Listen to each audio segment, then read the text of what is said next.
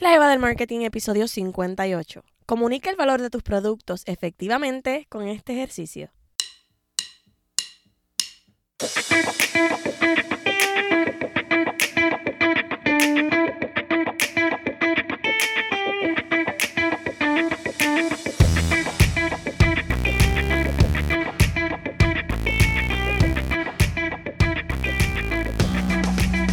Hola, hola, mi nombre es Shirley y te doy la bienvenida a este nuevo episodio de La Jeva del Marketing, el podcast, donde aprendes sobre teoría, ejemplos reales y estrategias de mercadeo para que leves el marketing game de tu negocio a otro nivel.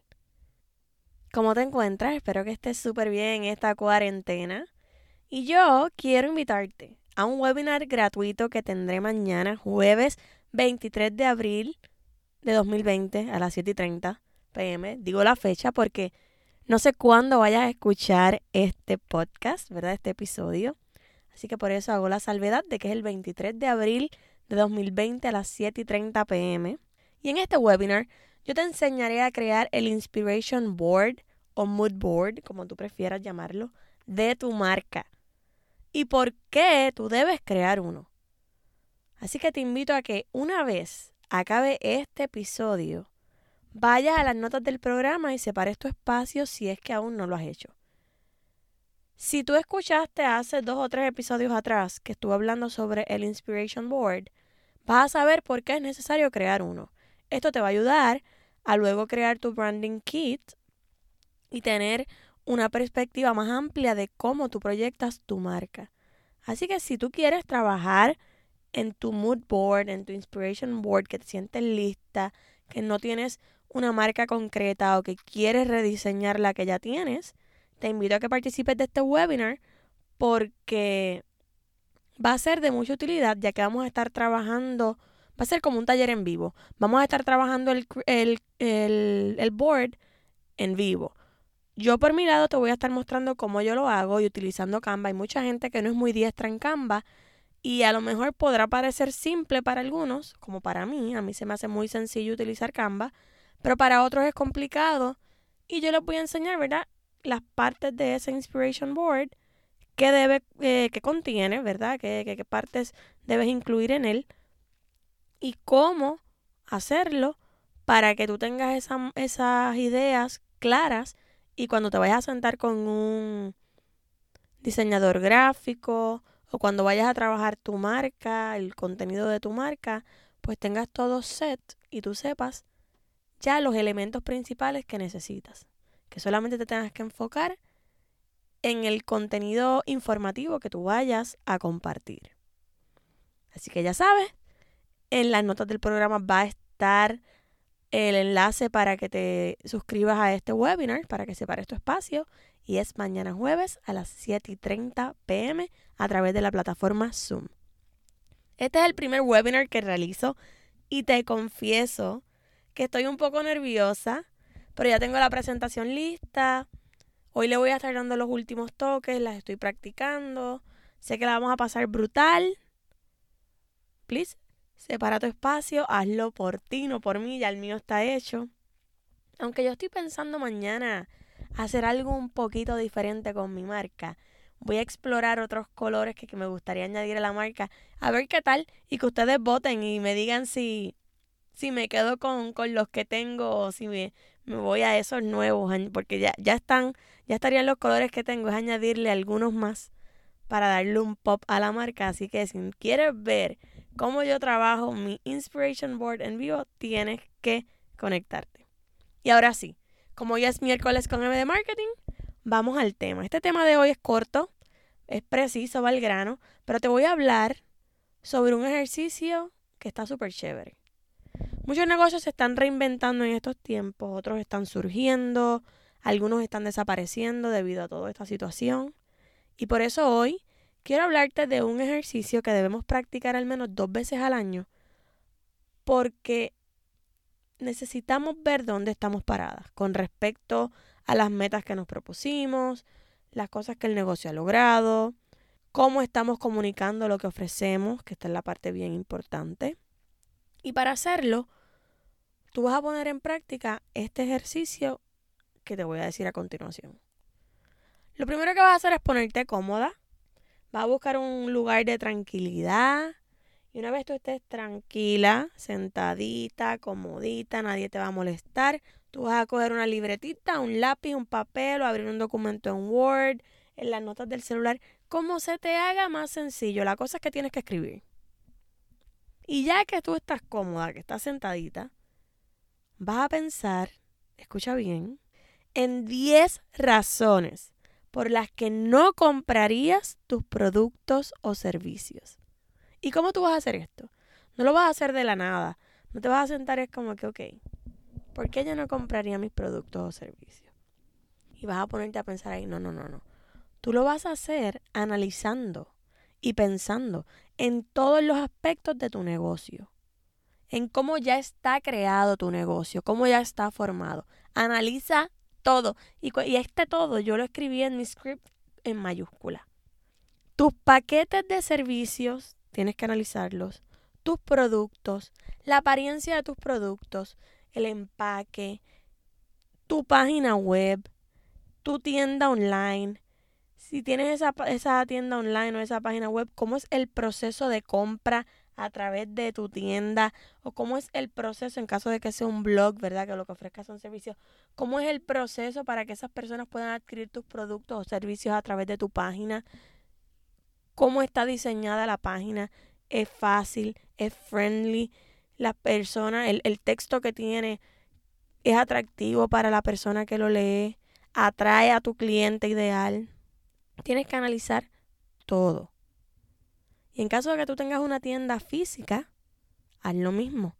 Evalúa cómo es el servicio al cliente, la apariencia de la tienda, el flujo dentro de la tienda. Y cuando digo el flujo de la tienda, es cómo están los artículos colocados y cómo las personas pueden fluir de un pasillo a otro y, y de y qué productos están dónde y, y hacia dónde los dirige ese pasillo el otro para que ellos puedan pasar tener una experiencia más bien fluida dentro de la tienda y que te ayude a ti a vender más. No es casualidad que cuando tú vas a Marshalls o cuando vas a Walgreens o estas tiendas, ¿verdad? Estas mega tiendas, en la fila hayan ciertos productos que son antojos. Y hay una razón de ser para que esos productos estén colocados ahí. Eso no fue porque a un empleado se le ocurrió sino porque el diseño de la tienda, en cómo van, a estar los productos expuestos, así lo requiere, y porque la persona, ¿verdad? El equipo de mercadeo reconoce que este estilo pues ayuda a vender más. Así que esto es una psicología, ¿verdad? Detrás de, de, de lo que viene siendo la experiencia de compra que tú también deberías implementar en tu negocio. Pero volviendo al ejercicio, pues también tienes que analizar la experiencia del cliente desde que entra hasta que se va. Y también el proceso post compra. Si tú quieres mantener un cliente, pues mira, post compra tal vez tú podrías, como hacen las megatiendas, pedirle el email o su dirección y enviarle una postal a su casa agradeciéndole por su compra, diciéndole, mire, aquí estamos para usted, en la próxima ocasión cuando quiera regresar, tiene un 10% de descuento, gracias por su compra. Cualquier cosa que a ti se te ocurra, puedes preguntarle sobre su experiencia en la tienda, si la, los objetos o los artículos que compró funcionaron como esperaba. El proceso post compra, ¿cómo va a ser? O sea, no es como, ok, ya el cliente compró, salió por esa puerta y yo no lo quiero ver más. No. lo ideal de los negocios es que una vez yo gano un cliente, ese cliente regrese y me compre. Así que uno tiene que entablar relaciones y mantener esta relación con las personas. A través de las redes sociales es una opción, porque te puedes comunicar con ellos, así que le, le puedes invitar a que te sigan en las redes, una vez, ¿verdad? Le envíes un correo electrónico para preguntándole cómo fue su experiencia en la tienda, cómo fue su experiencia con el artículo, y le puedes decir ahí mismo, Y de paso, te invito a que sigas nuestro negocio a través de Facebook, a través de Instagram, para que te enteres de otras actividades, de otros descuentos, de cuando llega mercancía nueva, etcétera. Que vayas entablando una relación con ese cliente para que no se quede en la nada luego de la compra, sino que ese cliente regrese a tu tienda. Porque ahí no acaba el contacto con el cliente. Tienes que tener esto bien presente. También vas a evaluar tus estrategias de mercadeo. ¿Qué comunicas? ¿Qué escribes? ¿Cómo lo haces? Piensa en tu cliente ideal. Esto es bien importante, que esa comunicación se dirige a tu cliente ideal. Si no le hablas a tu cliente ideal, pues estás perdiendo el tiempo. Porque vas a llegarle a otra persona que no es a la que tú quieres. Evalúa si le estás hablando alto y claro a través de lo que comunicas. Que esa persona sepa, me están hablando a mí. Yo soy la que necesito ese tipo de información que ella está proveyendo. O este tipo de producto que ella provee. Me está hablando a mí, yo voy a ser su cliente. Ella está satisfaciendo esas exactamente las necesidades que yo tengo. Así que tienes que tener esto bien presente. Esto te va a ayudar a identificar aspectos que podrían mejorar o cómo comunicar mejor el valor de tus productos. Así que esta parte es bien importante. Y ahora vamos al segundo paso.